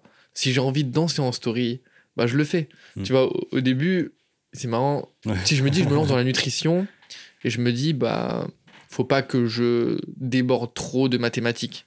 Faut pas que je me mette à danser, faut pas que je commence à parler de ma vie perso, faut pas que je monte mes moments, euh, mes moments de bas, faut pas que je montre quand je suis en gueule de bois. Alors que c'est ça qui est enrichissant, c'est de, de vraiment voir le vrai saut. C'est bah, bah, c'est ça, c'est que à un moment donné, je me suis dit, tu sais quoi, fuck that, je vais le faire comme j'en ai envie, je vais le faire comme je suis, tu vois, tout simplement dans l'authenticité. Et puis la vérité, c'est que voilà, So, c'est un mec qui aime, euh, c'est un mec qui aime raconter des conneries, c'est un mec qui aime danser, c'est un mec qui aime faire la fête. Voilà, c'est un mec qui a la pêche, euh, c'est un mec qui a parfois ses moments de down aussi. Mhm. Et en qui fait, est cérébral, émotionnel. Et... voilà, Ouais. qui est cérébral, émotionnel. Et voilà, en fait, je me suis dit, bah, je me partage dans mon entièreté, bien que je garde un jardin secret, et c'est normal, Ouais, surtout sur les réseaux. surtout sur les réseaux. Et je me suis rendu compte que finalement, ça, ça plaisait. Et j'ai plein de gens qui m'ont dit, euh, mais franchement, genre, euh, juste quand tu danses, ça me fait plaisir, quoi. Ça Mhm. me fait du bien, ça m'envoie du pep, ça m'envoie du Mhm. soleil. Et pour tous ceux qui écoutent, So, euh, danse vraiment très très bien. Quoi. Il faut, Ouais. faut aller voir. hein. Franchement, je sais pas d'où ça vient. Enfin, je suppose que tu as suivi des cours à un moment donné. Et de nouveau, ça doit être une passion qui fait que bah, tu dois danser tous les jours. Mais C'est ça. c'est c'est top. Quoi. C'est- En fait, c'est c'est même beau à voir. En fait. Bah, c'est ça, c'est que bah, je suis passionné. hein. On peut dire que je suis passionné. Mhm. C'est c'est un truc qui me. C'est un truc qui me déconnecte, c'est un truc qui me fait du bien, c'est Mhm. un truc où je me sens dans une bulle et euh, voilà, c'est une passion. Mhm. Mais tu es, une personnalité passionnée aussi en soi. J'ai l'impression que es, euh, soit tu es à fond dedans, soit tu le fais pas. Quoi. Ouais, je suis, euh, je suis passionné, c'est c'est vrai, c'est vrai. Je suis passionné autant, bah, autant professionnellement parlant qu'en amour, où je peux être euh, très passionnel. euh. Ouais, c'est quelque chose qui. J'ai besoin de ressentir la Mhm. passion, j'aime bien ressentir la, la flamme euh, quand, je fais, quand je fais quelque chose. Mhm. Et, justement, bah, pour revenir sur le sujet de, de, de manger vrai, on a parlé tout à Mhm. l'heure, Le, le livre, du coup. le livre, voilà, donc en fait, pour te raconter la petite histoire, c'est que, bah, après avoir été bloqué, tiens, je vais te raconter mon blocage rapidement, c'est la raison pour laquelle je suis parti à Tenerife. Excellent. C'est là où on s'est rencontrés. Ouais. Euh, donc je passais par une grosse phase de blocage, parce que comme je t'ai dit, j'avais des followers, et là je me retrouve bloqué, je ne sais pas ce qu'il faut faire, je ne sais pas comment monétiser, euh, je me sens même pas légitime de monétiser, je me dis, Tu avais l'impression de voler les gens Genre, c'est dur de se dire je fais du contenu gratuit depuis euh, un an et demi. Et là aujourd'hui je, je demande potentiellement aux gens de payer euh, certains de mes services. C'est aussi une des euh, ouais des pensées limitantes qu'on peut avoir auxquelles il faut faire face. Et voilà donc je, suis passé par là et j'étais bloqué. J'étais à Barcelone je tournais en rond. J'arrivais pas du tout à me débloquer. J'avais quelques idées. Moi qui aimais passer à l'action j'arrivais pas du tout à passer à l'action. Je me reconnaissais même pas. Là, j'ai eu un appel, je me suis dit, tu sais quoi, faut que je parte, faut que je parte quelque part. Euh, de là, j'ai eu un, voilà, j'ai eu une opportunité pour aller à Tenerife. J'avais un ami qui était là-bas, et je me suis dit, sais quoi, euh, Tenerife, euh, go. Et là, je pars à Tenerife, et là, je me dis euh, une chose, c'est que j'étais dans un moment où j'avais besoin de déconnecter de tout et de juste kiffer ma vie. Euh, j'avais envie de prendre du recul avec tout et de juste kiffer mhm. je sais pas, j'ai- eu cet appel et c'est ce qui s'est passé. Tenerife a été riche en aventures. euh, Il y a eu voilà, beaucoup, beaucoup d'aventures, beaucoup de fun, des soirées, de la balade en nature. J'ai pas posté sur Instagram pendant deux mois. Ah ouais, quand même. Ouais, je me suis dit que. Je me suis dit plusieurs fois que peut-être c'était la fin. Je me suis dit c'était peut-être la fin de SoFoodie. euh, si j'arrive pas à passer à l'action, c'est que c'est peut-être pas mon truc. Et donc, euh, donc voilà, je, je continue mon aventure à Tenerife. On arrive à la fin, il y a une pleine lune. Et je me dis, c'est quoi Je l'ai jamais fait, mais je vais faire une méditation de pleine lune. Et comme on l'a fait hier euh, à la retraite, pleine lune, c'est le moment pour faire des affirmations, Mhm. pour manifester à l'univers des messages. Et donc là, je me dis, c'est quoi Je me lance dans, dans une méditation de pleine lune et je vais envoyer un max de messages. Donc là, je suis à mon appartement, je prends 20 minutes pour fermer les yeux et réfléchir à ce que je veux de la vie. C'était majoritairement orienté sur mon projet professionnel. Et là, j'ai pas arrêté de demander des, des signes pour ce foodie, de, de la motivation, que j'étais bloqué. Alors là, je demande d'être débloqué, d'avoir des signes, de retrouver la motivation. Voilà, plein de messages dans cette direction. Ce qui se passe, c'est que dans les deux jours qui ont suivi euh, cette méditation, j'ai reçu mes plus beaux messages Instagram de, ma communauté qui, qui m'envoyaient des messages incroyablement motivants, incroyablement inspirants. Euh, mais vraiment, ça, ça m'avait énormément ému. Et en fait, je me suis dit, mais So, là, tu rentres de Tenerife, donc on était en juin, et tu as jusque septembre pour commencer à voir tes propres programmes, pour commencer à gagner ta vie avec ton projet, parce que c'est pour toi. Enfin, c'est fait pour toi. Et donc euh, là, je suis rentré euh, à Barcelone avec euh, cette même mission. Avec la niaque en plus. Du coup. Avec la niaque comme, comme jamais. Et donc je reviens, je me rappelle comme si je me rappelle comme si c'était hier. Je dormais chez un, chez un de mes meilleurs potes, celui avec lequel je suis arrivé à Barcelone. Et là, je me réveille avec l'idée de créer un livre qui serait en fait un concentré des meilleurs conseils pour se tourner vers une alimentation saine. Et en fait, cette idée, elle m'a beaucoup parlé, parce qu'encore une fois, personne ne nous l'a appris. Et en fait, je me dis, il y a tellement de choses simples à appliquer, tellement de conseils euh, hyper assimilables, tellement de choses à, savoir qui sont simples, euh, faciles. Et je me suis dit, bah, je vais juste faire un livre sur ça, qui va condenser bah, tous ces meilleurs conseils, et qui serait en, en gros bah voilà un, guide de l'alimentation saine en fait. C'est ça. Le mmh. guide de l'alimentation saine. Euh, et je me suis réveillé avec cette idée. Et c'est là que j'ai commencé bah, à bosser euh, à bosser sur mon livre avec beaucoup de passion beaucoup d'amour beaucoup de travail. Encore une fois à faire plein de recherches. Mmh. et en fait bah, petit à petit au fil des jours le, livre a vu euh, a vu le jour. Et je me rappelle un jour j'étais dans dans un restaurant et je vois je vois marqué en gros eat real. Mmh. et en fait ça veut dire manger vrai. Et ça a directement résonné en moi, parce que tout simplement, si je devais donner un conseil aujourd'hui qui peut répondre à tous les problèmes, euh, à énormément de. qui peut résumer en fait l'alimentation saine aujourd'hui, l'alimentation saine, c'est quoi? C'est manger vrai. Manger vrai, ça veut dire manger des aliments bruts, des aliments qui ressemblent le plus possible à leur état naturel. Si tu fais juste ça, tout ira bien. Tu vois, si tu manges pomme de terre telle qu'elle est, pas transformée en chips, tout ira très bien. Si tu manges la tomate telle qu'elle est, pas en ketchup, tout ira très bien. Mais voilà, tout simplement s'approcher du, naturel, de l'état brut de l'aliment. Et voilà, c'est comme ça que Manger Vrai a vu le jour. Et du coup, en, combien de temps tu as réussi à boucler ton livre? Ça m'a pris. Euh, alors, ça m'a pris un mois. Ok. Donc, tu étais euh. dans, les temps que tu t'étais fixé, en fait. Alors, en alors, on était en juin. Je l'ai lancé le 18 juillet. Donc ouais, j'étais, j'étais dans les temps, en tout cas j'étais content de moi. Et ça a super bien pris. La communauté, elle a été super contente, super... Je pense qu'il y avait aussi beaucoup de, de, soutien. Je sais que beaucoup de personnes me l'ont pris pour bah aussi pour soutenir, tout simplement parce que voilà, ils me suivent depuis longtemps et euh, c'était un moyen aussi de contribuer euh, bah, à ce que je partageais tous les jours. Et voilà, donc je l'ai lancé le 18 juillet et il y a eu un moment intéressant parce que je suis rentré chez moi début août et en fait, début août, quand j'ai fini mon livre, j'étais content et j'avais un sentiment d'inachevé.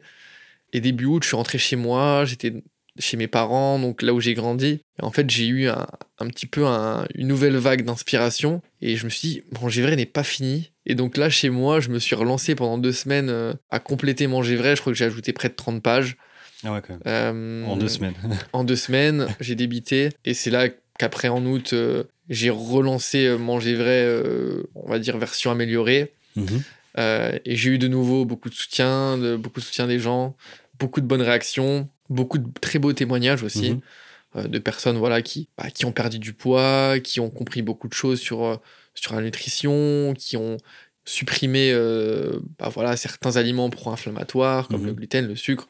Enfin, j'ai eu des très beaux témoignages en, en, tout genre. Et pour du coup l'aspect financier, euh, vu que c'était le, le, but de base, est-ce que tu as réussi à t'y retrouver ou c'était pas le succès attendu euh, par rapport au, nombre d'abonnés euh, et, le travail investi? Non, bah finalement j'ai réussi à m'y retrouver. En tout cas, j'ai été très content, très content des résultats. Ok. Très content de, bah, très content aussi d'avoir cassé cette barrière, de me dire voilà aujourd'hui je vous propose des programmes mhm. qui aident.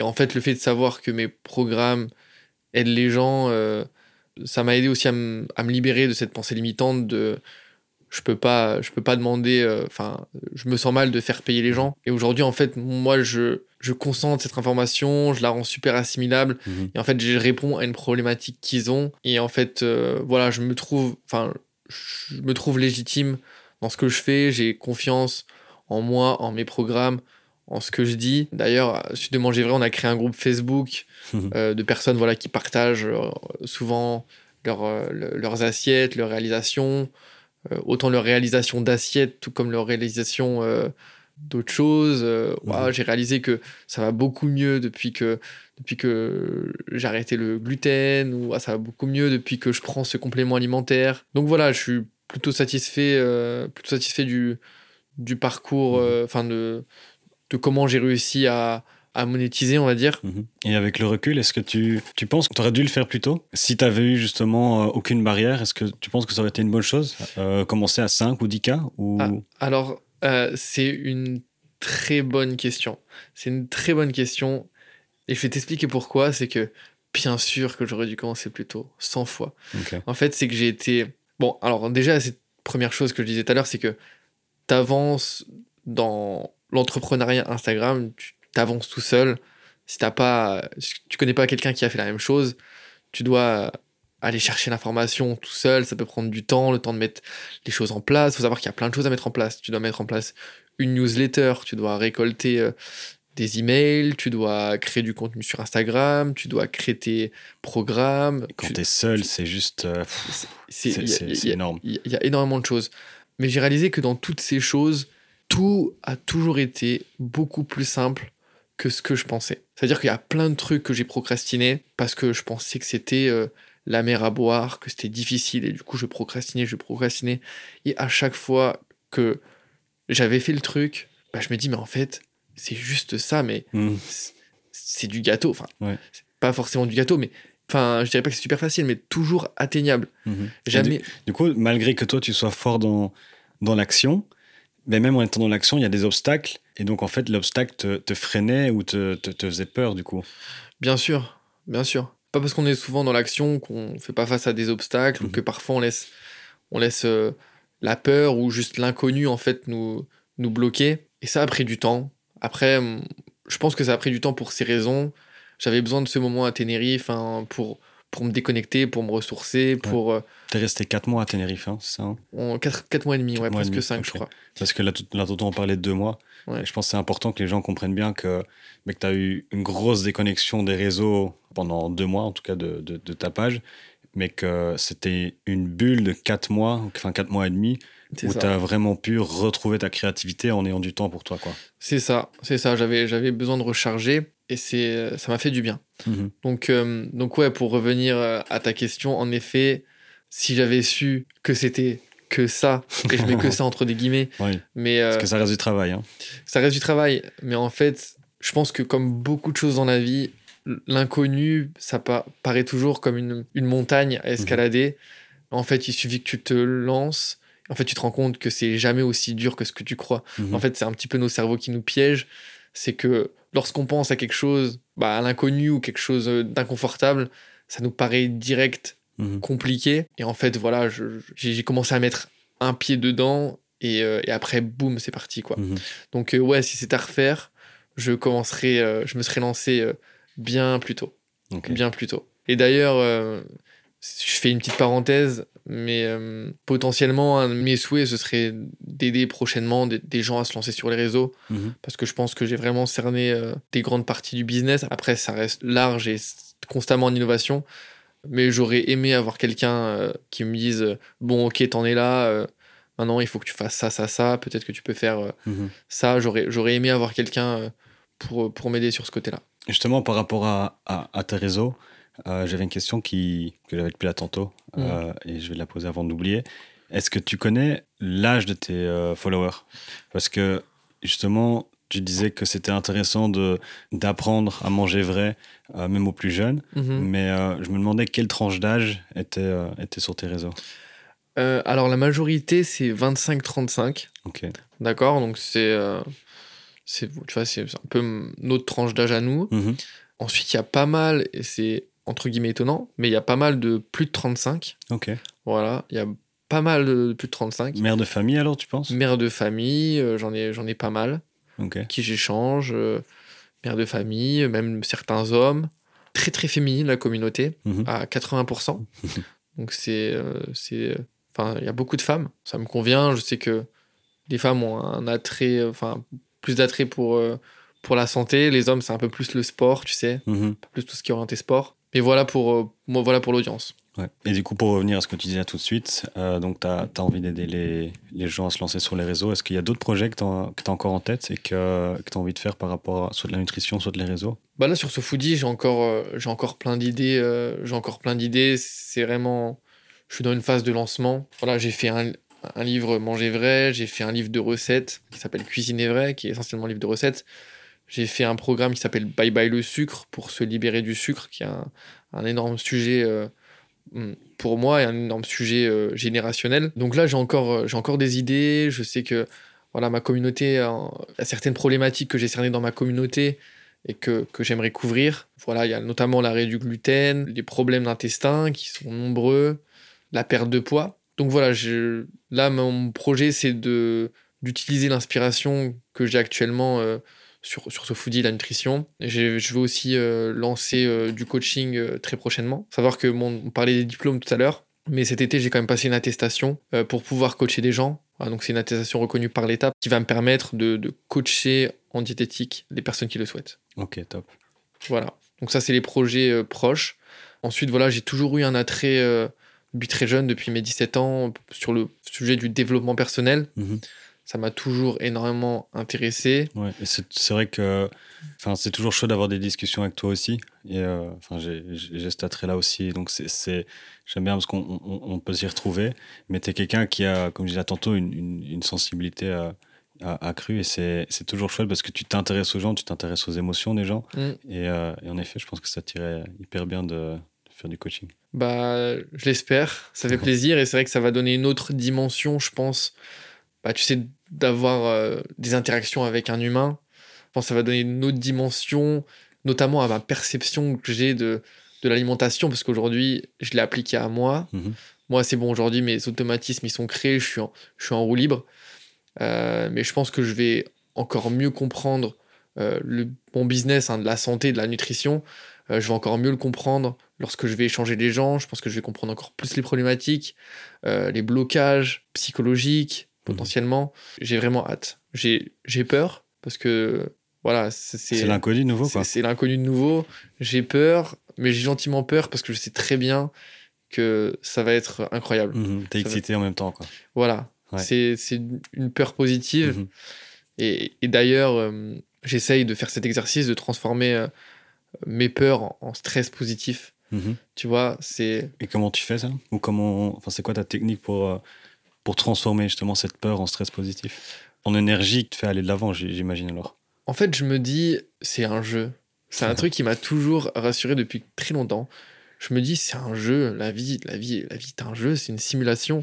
On, vit, euh, on vit sur une planète. Euh, on a, on a une boule de feu qui tourne autour de nous. Euh. je me dis, la vie est un jeu. Je me dis, il y, a des trucs parfois tout bêtes qui me rassurent. Et voilà, donc je me dis tout simplement que que je le prends comme un jeu, que je sais très bien que je vais pas mourir en faisant un, coaching, je vais pas mourir en me lançant sur les réseaux, que je le fais, voilà, euh, vraiment d'une approche, en fait, de le faire une, une approche expérimentale. Mhm. Je me dis, je vais que apprendre. Et si ça marche, tant mieux. Si ça pas, il y aura autre chose et tu apprendras tes erreurs. Et, et en fait, l'expérience m'a appris qu'à chaque fois que je me suis lancé dans un truc que je savais pas faire, que ce soit un voyage à l'étranger, que ce soit parler notre langue, que ce soit me lancer sur les réseaux, que ce soit faire un live, euh, à chaque fois que je me suis lancé dans un truc que je savais pas faire, bah, j'ai toujours appris, j'ai toujours kiffé. Mhm. Donc, si les gens aiment les statistiques, bah, je pense que dans 99% des cas, le pire scénario ne se passe pas. On a un cerveau qui a tendance à penser euh, au pire scénario à chaque mhm. fois que tu es face à une situation euh, nouvelle. En fait, il faut savoir que la peur, c'est purement humain, c'est purement naturel. Et c'est grâce à la peur que notre euh, espèce a survécu aujourd'hui. c'est parce qu'on s'est échappé des lions, c'est parce qu'on voilà, c'est parce qu'on s'est échappé lorsqu'on a vu du feu. Euh, voilà, c'est grâce à la peur qu'on a envie. mais voilà, aujourd'hui, on, a atteint un certain stade de mhm. confort. Il faut comprendre que sa peur, elle est là. Faut, faut l'accepter, faut pas la renier. Elle est là, mais mais elle doit pas nous contrôler. Mhm. Tu vois, ta peur, elle est là, c'est ok. Et en fait, faut se dire que voilà, le, pire scénario que ton cerveau peut imaginer a de grandes chances de ne jamais se passer. Et euh, voilà, l'expérience euh, nous apprend aussi que bah voilà, à chaque fois que tu sors de ta zone de confort, que tu, que tu fais face à tes peurs, bah, torseur grandi. Mhm. Voilà. J'ai écouté un podcast justement dernièrement qui parlait de, de la gestion de la peur. En fait, tu as plusieurs façons c'est euh, de, de la gérer. C'est de, de, premièrement, bah, de t'entraîner. C'est de t'entraîner à faire quelque chose. Et en fait, le fait de t'entraîner, tu te donnes confiance. Parce que ce qui fait peur aujourd'hui, enfin, une des plus grosses raisons de la peur aujourd'hui, c'est le manque de confiance. C'est que tu as peur d'aller en live parce que tu manques de confiance quant à ta capacité à, à parler en live et, Mhm. et à pas bloquer, Quand à ce qu'il n'y ait pas de euh, blanc. pas maîtriser quelque chose, en fait. Voilà. Et en fait, le fait de, de maîtriser quelque chose, euh, moi je dirais que c'est un- une, des meilleures, euh, une des meilleures façons d'atténuer la peur, c'est d'essayer de maîtriser ce que tu vas faire, le sujet, tu vois, par exemple. Euh, et en fait, en, en t'entraînant, bah, tu vas réussir à augmenter ta confiance en toi Mhm. et à réduire la peur. Tu vas peut-être pas, Ouais. tu vas peut-être pas complètement la, la faire disparaître, mais tu vas réussir à réduire la peur. Ouais, comment dire en anglais Preparation is key. C'est vrai, C'est c'est vrai. Ça aurait été un super beau mot de la fin, mais Ouais. euh, avant de, de terminer, j'aimerais bien qu'on parcourt quelques trucs et astuces que Ouais. Sofoudi pourrait donner aux personnes qui écoutent Ouais. sur la nutrition. Donc, euh, par exemple, euh, pour le matin, pour le midi, pour le soir, quoi faire avant d'aller dormir? Peut-être le faire par étapes. Donc, par exemple, euh, le matin, euh, je sais que toi, tu prônes un petit déjeuner salé. Est-ce que tu peux nous en dire plus à ce niveau-là? Exact. Bon, on a été éduqués avec euh, des petits déjeuners très sucrés, euh, bol de céréales, le lait. Il faut savoir que le lait, c'est du sucre. hein. Mhm. Le lactose, c'est le sucre qu'il y a dans le lait. Donc euh, voilà, on a été éduqués euh, avec des petits déjeuners très sucrés. Et en fait, voilà, très rapidement, pour, pour rentrer dans quelques notions un peu plus euh, scientifiques, lorsque tu manges du sucre, t'augmentes- t'as ta glycémie qui augmente. D'accord? Mhm. ta glycémie elle augmente, ton, ton pancréas doit produire de l'insuline pour faire baisser la glycémie. D'accord? Pour, Mhm. la, pour, la, enfin pour, pour la ramener à un taux normal. Ce qui se passe avec cette glycémie, c'est que lorsque tu manges du sucre, ta glycémie, elle monte en flèche. À ce moment-là, ton pancréas travaille pour la faire redescendre, et ce qui se passe, c'est qu'elle redescend aussi en flèche. Et c'est là que tu fais face à ce qu'on appelle une hypoglycémie réactionnelle. Et là, il se passe différentes choses. Quand tu es en hypoglycémie réactionnelle, tu vas être fatigué. Tu vas avoir ce coup de pompe de 11 heures qu'on avait tous à l'école après un petit déjeuner. Moi, je l'ai connu. Et Je, le- enfin, je m'en rappelle comme si c'était hier. D'où la récré à 10h45 pour reprendre du sucre. Exactement. bah justement, ça mène à mon deuxième point. Ah. C'est que vu que tu te retrouves fatigué, Mhm. ton corps va te demander de l'énergie.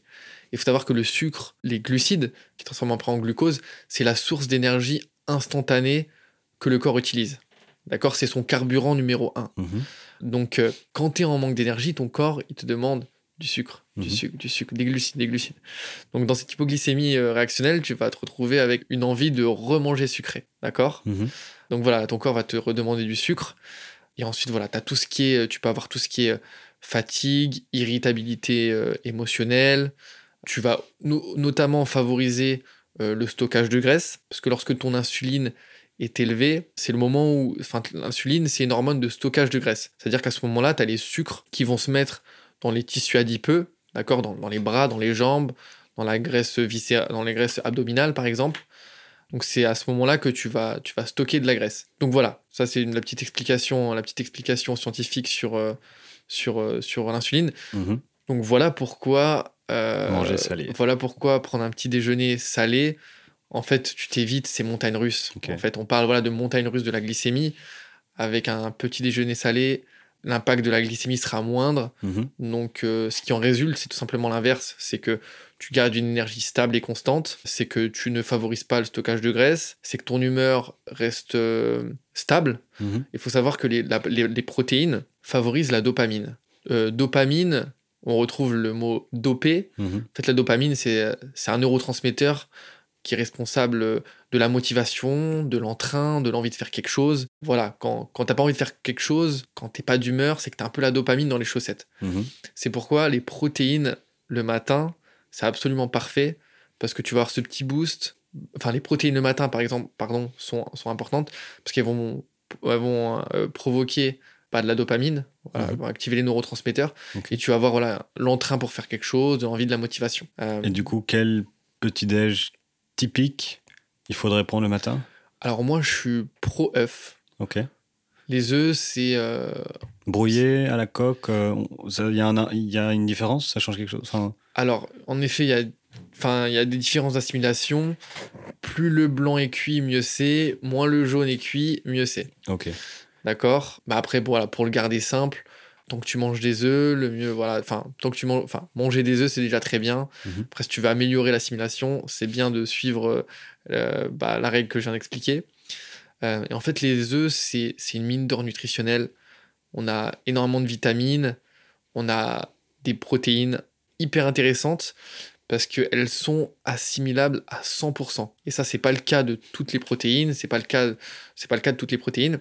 Et l'œuf a vraiment ce, ce, cette, cette caractéristique très intéressante. Elle a aussi notamment des bonnes graisses dans le jaune d'œuf. Elle a notamment des antioxydants. Enfin, l'œuf, c'est un aliment vraiment magique. Donc, euh, moi, je le recommande vivement. En plus, on peut vraiment le décliner de certaines façons. Voilà, on peut le faire au plat, on peut les faire brouiller, on peut ajouter du cumin, on peut ajouter de la cannelle. Euh, J'ai fait une recette sur mon Insta qui a super bien marché. Je l'appelle l'omelette tatin. Et en fait, je fais revenir des pommes dans la poêle et ensuite, je fais, euh, je, je, je- je les fais brouiller avec des œufs. Et ensuite, je mets de la cannelle et en fait, on a la sensation de manger un pancake à la pomme et à la cannelle. Euh, donc voilà, les œufs, tu peux les décliner de, la- de plusieurs façons. Donc le matin d'office œuf avec quelque chose quoi. Voilà. Et puis pour euh, les véganes et vé- enfin les véganes et végétariens qui potentiellement nous écoutent, le mot qu'il faut retenir, c'est c'est protéines, dopamine. En plus, ça rime. Euh, vous pouvez très bien opter pour des protéines végétales, type pois chiche, houmous, des graines de chia. Voilà, toutes les, des graines de chanvre qui sont aussi absolument exceptionnelles.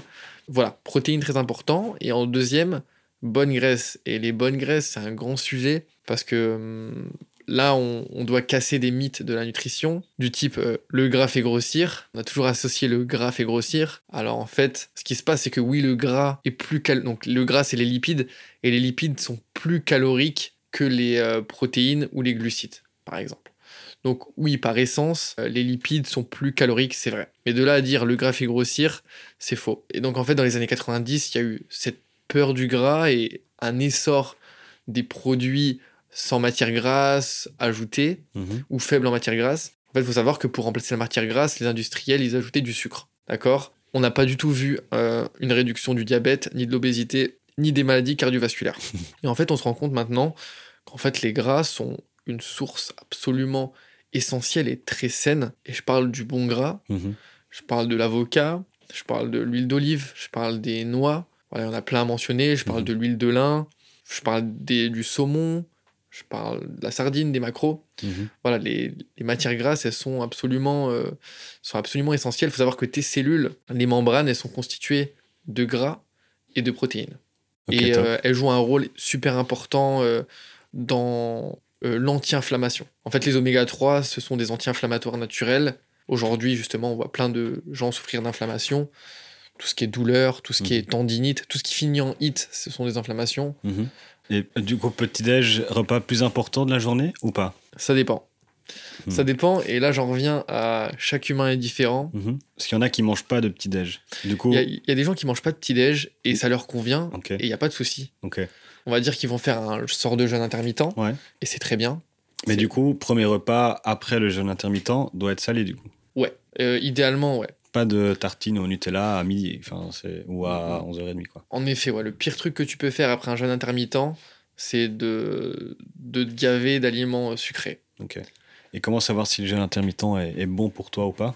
Parce que tu dis que ça dépend de chaque corps, mais comment connaître son corps quand tu n'es pas forcément fort en nutrition? Bah, faut écouter son corps et ses signaux.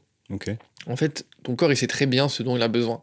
Ça veut dire que si tu fais un jeûne intermittent et que tu vois que tu vas très bien, que ton corps le reçoit bien, que ta digestion t'est bien, que niveau fatigue euh, t'es bien, ça veut dire que c'est fait pour toi. Mhm. Puis au contraire, si tu fais un jeûne intermittent et que tu vois que t'es que es dans les choux, que, que t'es dans le brouillard, que t'as vraiment très faim, que t'arrives pas à te concentrer, Mhm. que t'as des douleurs peut-être, c'est que c'est pas fait pour toi. Tout Quand, simplement. quand je le fais par exemple, euh, je le fais pas tout le temps, mais assez régulièrement. Le premier repas après le jeûne intermittent, il me fatigue. Mais j'ai énormément d'énergie toute la matinée jusqu'à midi 13h tant que je mange pas. Et dès que je mange, boum, là c'est c'est fini. Mais qu'est-ce que tu manges? Ça dépend. Ça dépend, mais je pense qu'il y a un peu trop de gluten. ok. Et je pense que ça doit être lié. C'est possible, hein, il y a plein de... il y a plein de gens qui sont sensibles au gluten. Mhm. Tu vois, tu peux être, tu peux être intolérant, intolérant, tu peux être allergique, tu peux être sensible. Il y a différents degrés. Ouais. Et en fait, en effet, hein, tu l'as bien dit, c'est qu'un un des symptômes de sensibilité, peu importe le degré, euh, un des premiers symptômes, c'est une digestion un peu lourde et une fatigue euh, qui suit euh, qui suit dans les minutes heures de la digestion. Mhm. Ouais, moi, c'est minute, ouais, carrément. Ouais. bah sans gluten. hein. Ouais, ouais, mais. Bah, je te que- conseille de hum, tout simplement, euh, c'est ce qu'a fait Céline, c'est qu'elle s'est sentie, euh, elle a commencé à sentir aussi des symptômes en- après après l'ingestion de gluten. Mhm. C'est tu te fais une semaine ou deux sans et tu t'écoutes ton corps, tu vois ce qui se passe Mhm. et tu auras des réponses. Mais je pense vraiment que je vais le faire parce que ça me parlait beaucoup ce que tu disais là tantôt, enfin tout à l'heure euh, au début euh, du podcast, et notamment sur les douleurs que tu avais dans le côté gauche de ton corps. Ouais, Et j'ai ça euh, de plus en plus. ok, Et je me dis peut-être que ça vient de là en fait. ok. Mais je vais, je ferai un, je ferai un test. Je ferai un test. Bah voilà, la vie, tu, ton corps est une exploration, est une aventure. Mhm. Faut, Ouais. faut, faut essayer. Faut y aller. Et il y a un truc que je dis souvent, c'est à ma communauté, c'est je ne les invite qu'à ne pas me croire sur parole Mhm. et à pratiquer, à explorer. Mhm. Parce qu'encore une fois, ton corps a les réponses. Si quelque chose te fait du bien, il te le fera savoir. Si quelque chose te fait du mal, Mhm. il te le fera savoir. Et en fait, le seul moyen de savoir, c'est d'expérimenter. Il n'y a, y a pas d'autre solution. Ouais. C'est d'expérimenter et tu vois ce qui te convient ou pas. Voilà. Il y, a- il y aurait encore tellement de choses à dire sur la nutrition, qui, a- mais c'est, je pense qu'on pourrait être encore occupé des heures. Euh, moi, ça m'intéresse de dingue. Donc, est-ce que tu as deux, trois conseils, genre top priorité pour euh, terminer ce podcast par rapport à la, à la nutrition ou autre chose, si ça devient. Alors bah là comme ça, je dirais sur la nutrition, j'invite euh, bah, j'invite toutes les personnes à s'éduquer sur la nutrition. Voilà, ça veut pas dire euh, devenir un expert, mais tout simplement tout simplement s'éduquer. Comme tu disais, ninja du, de, de, de la lecture des D'étiquettes. des- des étiquettes, ouais. Voilà, ça, ça, c'est que savoir reconnaître le, le sucre. ça c'est juste un réflexe euh, de base. Et il y, a- il y a une métaphore que j'aime bien j'aime bien donner, c'est que demain tu vas acheter un téléphone ou un PC, tu vas scruter toutes les caractéristiques Mhm. parce que tu veux le meilleur Mhm, par vrai. rapport à tes besoins. Tellement vrai, ouais. On est d'accord, on va choisir un téléphone, on va passer du temps, on va comparer, on va ouvrir 15-20 onglets sur notre Ouais. PC, Regarder les pixels Euh, et tout, voilà. alors qu'en fait, on, on va tout regarder. Et bah sur la nutrition c'est pareil, euh, tu veux tu veux le meilleur pour ton corps. Donc euh, voilà, prends, prends un moment pour euh, lire les étiquettes. Mhm. Donc voilà, en conseil numéro 1, éduquez-vous, euh, voilà, s'éduquer sur la nutrition avec tous les canaux qu'on a aujourd'hui, que ce soit bouquins, vidéos, reportages, Instagram, voilà, il y en a plein. Voilà, de, de s'éduquer, de rester un petit peu en veille, bah voilà, juste pour prendre des connaissances de base, de manger vrai. Voilà, toujours Mhm. se dire, euh, voilà, je veux des aliments vrais qui ressemblent le plus à leur état naturel. Voilà, en trois, je dirais de, de vraiment réduire tout ce qui est aliments ultra transformés parce que c'est le c'est un concentré de ce qu'il y a de plus mauvais alimentaire. C'est-à-dire qu'ils vont te manger, mélanger les pires graisses avec plein de sucre et le rendre hyper addictif et ça te dérègle absolument tout. Mhm. Donc s'il y a vraiment un grand méchant aujourd'hui, c'est les aliments ultra transformés. Ça veut pas dire que tu ne peux plus jamais en manger, c'est tout simplement de faire la différence entre aliments plaisir et aliments quotidiens. D'accord? Ça veut dire que Mhm. si t'aimes bien euh, Kinder Bueno par exemple, je sais que j'adorais ça, je sais pas si je pourrais en manger aujourd'hui, parce que mon palais il s'est complètement changé. Ouais. Euh, J'avais fait ce test avec le sucre. Avant, je pouvais en manger deux. Euh, maintenant, une demi-barre d'un. Enfin, des deux barres qui sont dedans, donc euh, deux bouts sur les, sur les 8 dans, Mhm. le, dans le sachet. Et il y a trop de sucre déjà. C'est compliqué. C'est clair. Bah, tes papilles, en fait, se- j'ai écouté ça dans une vidéo aujourd'hui d'ailleurs, parce que faut savoir que quand je cuisine, je mets toujours une petite vidéo en fond. Mhm. Et en fait, voilà, la personne disait que tes papilles se renouvellent toutes les, tous les jours, en fait. Ah ouais Tes papilles, elles se renouvellent tous les jours. Donc, si tu manges pas de sucre pendant un jour, tu peux te déshabituer et te dire. euh, Un, où c'est. un- un jour, c'est peut-être léger pour le sucre, mais en tout cas, ce qui est sûr, c'est que si t'arrêtes le sucre deux semaines, trois semaines, et que tu te remets un truc sucré, bah, tu vas voir que Ouais. euh, niveau goût, niveau digestion, tu vas, tu, tu- tu vas sentir une différence. Moi, j'avais surtout senti la différence. euh, genre, j'avais des... des chutes de tension. Ouais. C'était horrible. Euh, et bon. maintenant, je peux même plus boire de coca. c'est- J'arrive pas. Ouais. Impossible. Bah, tu vois, on en revient sur euh, la notion d'hypoglycémie réactionnelle, de, Ouais. de montagne russe. Euh, c'est Ouais, clairement ça. Donc ouais, en, en- en troisième conseil, voilà, vraiment s'il y a quelque chose à éradiquer et je pèse pas mes mots, il y a parfois des trucs que je n'osais pas dire, euh, je le dis. Euh, Il y a une, industrie agroalimentaire qui est, qui est forte, un marketing alimentaire qui est, qui est puissant. Ils sont prêts à tout pour vendre et c'est le monde dans lequel on vit. On Mhm. peut en vouloir à personne. C'est comme ça. Par contre, voilà, faut, faut, faut savoir ce qui est bon pour soi. Faut prendre, euh, faut, faut savoir dire non. Et ça, clairement, pour moi, c'est euh, c'est éradiqué. Et euh, je dirais que c'est presque la moitié du, du, du boulot qui est fait Mhm. lorsqu'on enlève aliments ultra transformés. Et par ultra transformés, bah, soda, biscuits, tous les, beaucoup de pain industriel, Mm. bonbons, jus industriel même. Euh, voilà.